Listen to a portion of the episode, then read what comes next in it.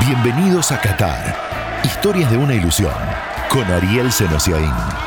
Pasa por el perfil y apreta el botón de seguir para no perderte el estreno de un nuevo capítulo. En este episodio, la generación para el 2026. Vinicius corre rumbo a ser uno de los mejores del mundo. Y Ricardo Gareca, el emperador inca.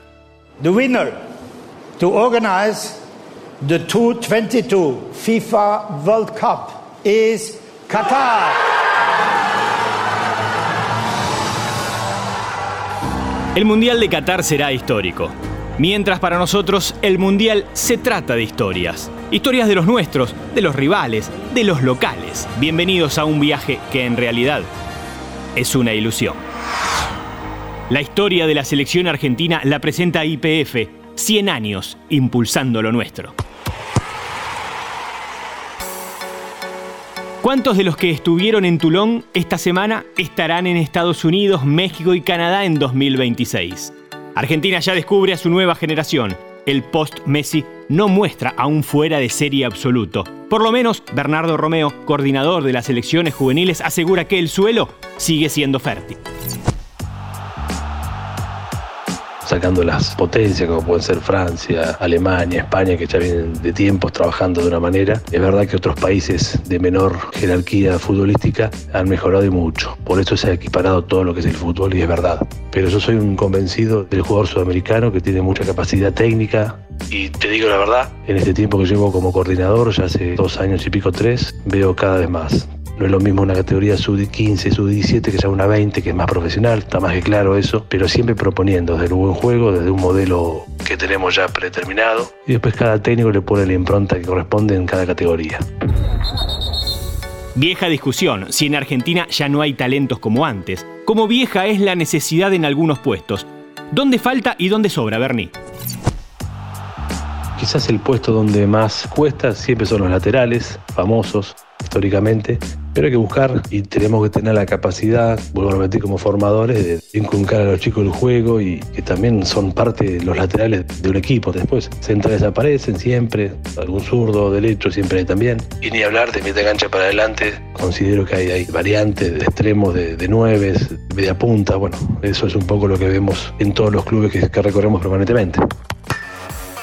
Redes sociales, exposición, más entretenimientos. En las cabezas de los pibes rebotan las frases de todas las generaciones mayores. En mi época, solo jugábamos al fútbol.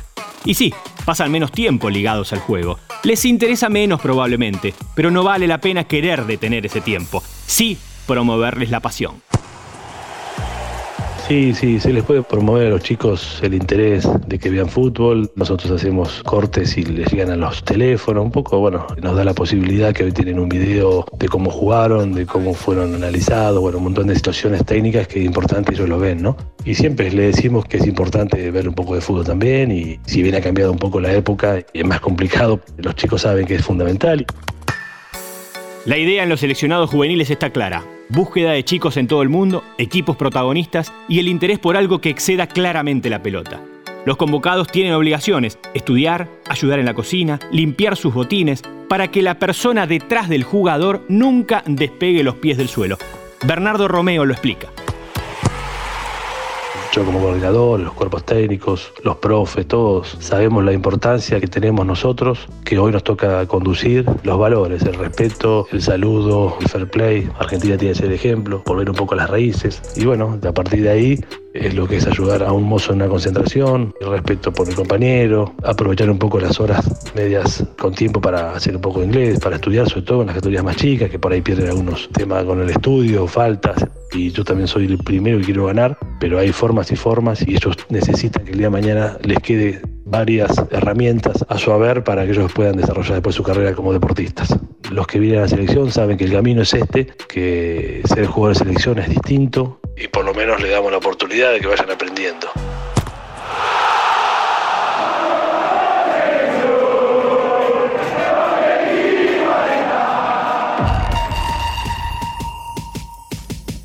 La historia de Vinicius es la de alguien que se enfoca en ser uno de los mejores del mundo, aunque pocos técnicos lo vean.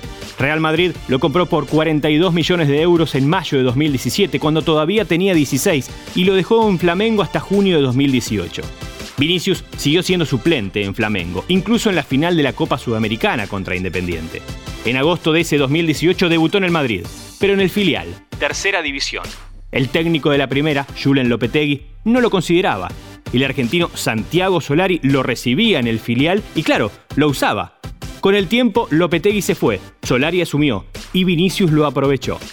En Historias de una ilusión, Santiago Solari, el primero que vio algo que el resto no valoraba claramente un acierto y un gran mérito de institución, ¿no? Del Real Madrid, como el de Valverde, de buscar a, esos futuros grandes jugadores en un momento donde todavía nadie los conoce, o muy poca gente los conoce. Ha conseguido ahora tener su fruto muy pronto, porque Vinicius no deja de ser un jugador muy muy joven y Valverde también. Y han hecho esa conexión que nos ha dado la Champions. Su ojo para el talento, luego su paciencia para esperarlos. El Madrid siempre exige mucho y exige mucho desde el primer momento. Y los chicos jóvenes necesitan su tiempo de desarrollo, de adaptación.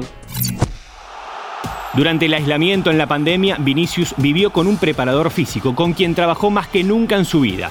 Carlo Ancelotti fue, después de Solari, el segundo entrenador que confió en él. En sus primeras tres temporadas en el Madrid, Vinicius había convertido un gol cada casi ocho partidos. En la cuarta hizo uno cada dos y medio. Así encara el año mundialista, con competencia en su selección. Vinicius, más rápido que cualquiera, ya demostró que no le importa tener que correr desde atrás.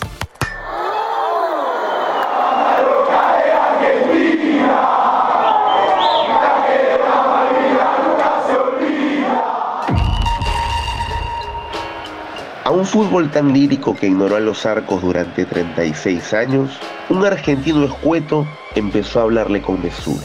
A un deporte, marchito de gloria, un sesentón arrugado aceptó el desafío de rejuvenecerlo. A un juego visto con resignación, un tipo que no sonríe cuando dice estar feliz, comenzó a restituirle la alegría. A un pueblo dividido por la piel, el sexo, la religión y la memoria, un hombre llamado Ricardo Gareca le concedió una razón vital para unirse, por una noche, por unas horas. Esta es la excelente introducción del libro Benditos, 13 historias para incrédulos. El que la lee es Renzo Gómez Vega, el autor del relato que recuerda la primera parte del ciclo de Ricardo Gareca en la selección de Perú. Ahora Perú sueña con jugar el segundo mundial seguido de la mano de Gareca. Pasó el tiempo, el crédito, dice Renzo, sigue intacto. Para mucha gente, la figura de Gareca está por encima del bien y el mal. Incluso te digo, a pesar de que él se ha rodeado de gente cuestionada, como Edwin Oviedo, el expresidente de la Federación Peruana, que está en la cárcel, nuestra autoestima depende tanto de la selección peruana que me animo a decir que si Gareca postulara a la presidencia de la República, se la lleva en primera vuelta. Y creo también que cuando se vaya, ten por seguro que el aeropuerto Jorge Chávez va a estar infestado de gente va a entrar más gente que, que en un estadio y capaz más lágrimas que en un velorio. Renzo escribió en el libro y nos cuenta ahora que con el flaco, o el tigre, hubo un antes y un después en el profesionalismo del futbolista peruano. Atentos a los ejemplos. Gareca es un técnico que no le tiembla la mano al tomar decisiones, Ariel. Pero en el camino a Rusia, por ejemplo, no contó con Luis Advíncula, que tuvo algunos zampais, faranduleros, tampoco llamó al mismo Carlos Zambrano, y luego ellos después regresaron en la selección. Pero esas decisiones que tomó de hacerlos a un lado, pues hizo que los demás se mantuvieran lejos de los escándalos. Gareca ha sido más permisivo con algunos, especialmente con Cueva, con Cristian Cueva, que es su consentido. Pero míralo ahora, entrenándose a doble o hasta triple horario en Arabia Saudita. Yo creo que nos faltaba eso, ponernos a derecho, como se dice. No solo mejoró la conducta, cambió a la selección en todo aspecto. Gareca fue, como Pastoriza en Venezuela y Bielsa en Chile, un punto de inflexión en la historia no había ni planificación ni visión de mejorar la infraestructura y de conservar lo que había, de darle mantenimiento. Y ahora más bien lo que hay es un ejército de colaboradores en distintas áreas al servicio de Ricardo Gareca. Todo eso ha sido una revolución que ya lleva siete años y que esperemos que tenga continuidad. Qatar 2022 estará plagado de historias. Habrá más, habrá próximos capítulos, hasta que la ilusión se apague o se haga realidad. Esto fue Qatar, historias de una ilusión. Todas las semanas, nuevas historias sobre Qatar 2022.